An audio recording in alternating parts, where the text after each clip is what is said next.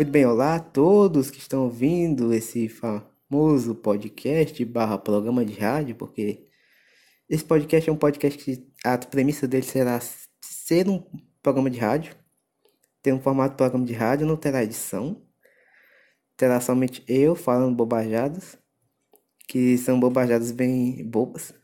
Na verdade, no podcast também tem, só que são bobajadas pessoais, não são bobajadas em grupo. E porque eu estou falando isso? Porque eu sempre tive vontade de fazer um podcast monólogo que seja totalmente opinião. Já teve um episódio de podcast totalmente desse jeito. E nesse podcast eu gostaria de comentar dois assuntos que são Pokémon Sword Shield, o problema da Nintendo, e o do anime Fire Force, que é a grande polêmica lá, né, do, do Eti e da cultura japonesa. Gostaria de falar um pouco sobre isso. Mas qual vai ser a premissa desse podcast? Será um podcast de 10 minutos, comentando no, um ou dois assuntos, depende do, da extensão do programa. Mas a premissa é ter exatamente 10 minutos. É alguma coisa que você pode ouvir no meio do, do trânsito. Um negócio meio youtubístico, mas que não deixa de ser muito raro. Então eu quero mesclar essas duas coisas. Espero que vocês gostem. E vamos para a pauta. Gostaria de comentar o primeiro destaque, que é o problema da Nintendo. Nintendo no Brasil e Nintendo no mundo.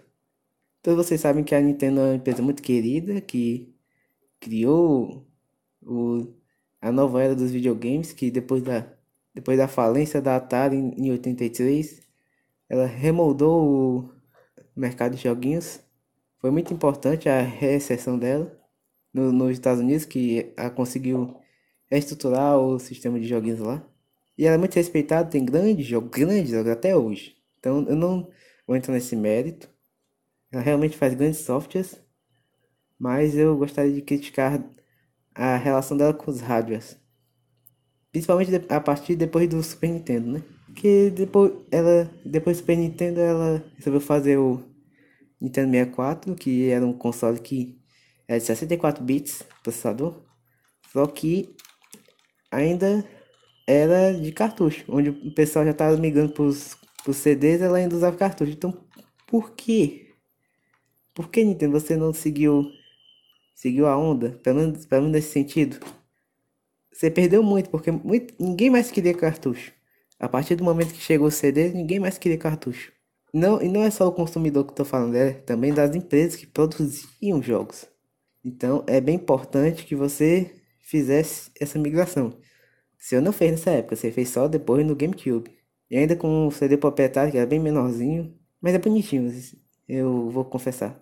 O do Wii eu acho bem bonito também, que tem uma, uma borda assim bem, bem curvadinha, bem diferente do PS4. Eu gostei muito daquele CD do Wii U. Mas esse não é o ponto.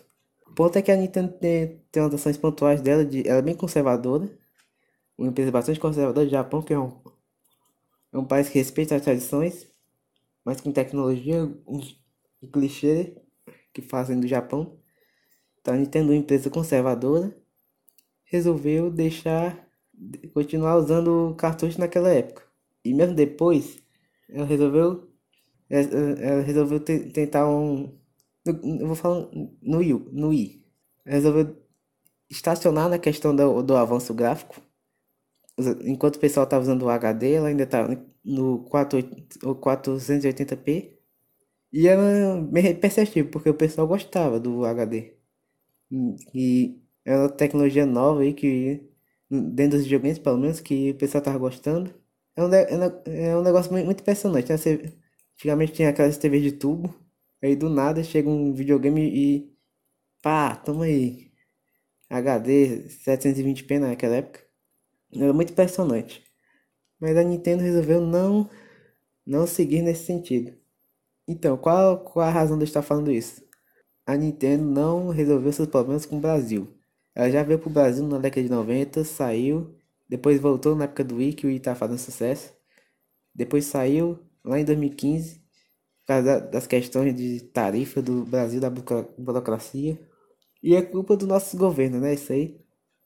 Principalmente, não, eu não vou culpar totalmente a Nintendo, porque eu, todo mundo sabe como é que é o Brasil. Porém, ela poderia ter se esforçado um pouco mais. Porque nós temos a, O PlayStation 4 já sendo fabricado no Brasil hoje. Apesar de estar um pouco atrasado, mas está sendo fabricado. O Xbox também está sendo fabricado. Mas Nintendo no Brasil nada. Nintendo no Brasil nada. Ela tem um grande público, apesar de ser bem menor do que outros países mais envolvidos. Ainda é um grande público para Nintendo. E ela não se preocupa com o Brasil. E ainda por cima os preços estão lá em cima, 500 reais um, um cartucho de Nintendo Switch. E o, e o Nintendo Switch, bom, ele, ele oscila entre 1.500, 2.000. Se for mais baratinho, talvez compense, mas ainda tem um preço um pouco, um pouco salgado no, no hardware, né? Considerando que é um hardware bem fraco comparado aos concorrentes, deveria ser um pouco mais barato, tipo assim, 1.200 talvez, 1.300. É o, seria um preço recomendado para mim. Mas a Nintendo não se preocupa com esse mercado. Porque a Nintendo não tem tantos lucros quanto, quanto nos Estados Unidos, Europa, mas poderia ter se ela se esforçasse, mas não se esforça. Que potencial tem. Só que a Nintendo não faz nada, né? Aquele clichê. E falando da questão do Pokémon, Sword Shield e a, e a Pokédex nacional que não tem. Mais uma, mais uma vez a Nintendo, especificamente a Game Freak, mostrando que ela só faz o que ela quer. E o povo sempre continua do lado delas. É, esse é o problema do fã, ele, ele, não, ele não questiona, e aí a empresa aproveita e faz uma coisa terrível que não ajuda em nada. Tiraram a Pokédex Nacional, deixaram poucos Pokémon, só os Pokémon da região. Não podemos transferir Pokémon das antigas gerações para nova. Todo mundo sabe que a Nintendo não se importa tanto com a gente, a Game Freak também não. Não, não, não brasileiro no caso, estou falando do, do fã. Não se importa com o fã, aí faz, faz um, um negócio patético desse. E o jogo tem, é, tem uma questão do gráfico, né? Que o pessoal diz que o gráfico é patético, né? mas talvez seja só algum detalhe e tal. Não, não vou falar muito sobre isso. Mas eu acho que poderia ser um pouco melhor. Pelo menos que eu, pelo que eu vi, poderia ter sido um pouco melhor. Mas a Game Freak é preguiçosa. Não, não trabalham. Não, é, Game Freak não gosta de trabalhar. Por isso que faz as coisas desse jeito. Por causa disso, nós temos aí um. Tivemos um grande movimento. Nós tivemos aquele caso lá do, do carinha que fez um, uma uma live de, da Nintendo Direct brasileira. Um negócio patético, parece que ele tava na casa da avó dele fazendo aquilo. Só faltava ter umas batidas de pano assim, tá, tá. Pra mostrar que ele tava fazendo um negócio terrível. Não ajudou em nada. Eu até assinei o, a, a petição lá. Mas eu não acho que vai dar em nada. Até porque a Nintendo chega com possibilidade de perder bilhões para a burocracia do Brasil ela sabe que vai ser muito difícil conseguir implantar aqui o sistema de o sistema de distribuição aqui no Brasil. E o que os fãs fazem? Fazem petição e a Nintendo, vocês acham que a Nintendo vai ver aquilo e vai simplesmente, nós realmente deveríamos voltar para o Brasil. Mas não vão, porque o Brasil não faz nada, o governo não faz nada. O governo não só exatamente o que está aqui, no geral, né? Mas não faz nada com relação a isso. Passando rapidinho pro próximo tópico, vamos para falar sobre o anime Fire Force e a polêmica lá das famosas cenas. Já me falaram que tiveram cena, mais cenas ainda, então. Mas vou comentar só aquela cena. Para muita gente que tá assistindo até o segundo episódio, o anime está maravilhoso. Tínhamos a, só cenas de ação maravilhosas. Tava uns, uns CFW assim, normais. Até que tivemos aquela infame cena do protagonista que Bom, não, não gosto de me comentar exatamente de detalhes, mas fez um assédio sexual. E isso gerou uma grande polêmica no pessoal que disse assim, não, isso aí é, isso aí é cultura japonesa que faz isso com as mulheres, que desrespeita. Os anim, a indústria dos animes que desrespeita as mulheres e tal. E aí, você. E o que, é que vocês acham? O que, é que vocês pensam sobre isso? Bom, minha opinião. Não é de hoje que tem esse tipo de coisa em anime. Todo mundo conhece lá One Piece, que é que é um de, que pelo eu não, eu não gosto de falar de traço de artista, mas pelo traço do artista ele é patético o jeito que ele coloca lá as, as mulheres no anime dele é, é um negócio sobre-humano realmente não, não faz sentido aquilo você vê a, a cintura da mulher ela deve ter um órgão um órgão todo esticado tipo você já viu um intestino delgado esticado tem tipo uns 4 metros eu acho Ia ter que. Até os órgãos tinha, tinha que ser assim. Porque não tem jeito. Cintura finíssima, não, não se comer um, um arroz já, já entope. Como é que faz? Como é que faz essa anatomia aí? Não faz sentido. Talvez o seio, na verdade, tenha espaço para órgão, né? Só assim. Que o seio é enorme, né? Mas assim, todo finíssima. Mas estou comentando sobre o Fire Force.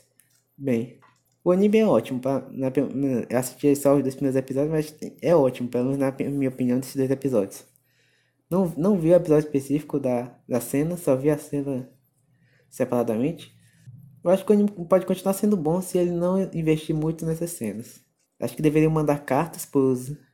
Carta não, e-mail, né? Porque ninguém manda carteira pro Japão. A não ser, não que você seja doido. Mas mande e-mails para os malucos lá da. Lá do, do estúdio do, de animação. Manda em inglês, tá? Para para os caras entenderem. E, e exija que eles façam alguma coisa sobre essa questão. Que os, se você, espectador, não está gostando, exige que eles não passem mais muitas cenas dessa, desse tipo. Porque você tem, se você acha que você está sendo lesado, às vezes você tem que exigir que não seja passado essas cenas. E essa foi nossa live de hoje, espero que você tenha gostado. Compartilhe o tweet que vai ser lançado sobre esse episódio. Deixe o seu like aqui na live, se puder. E até mais.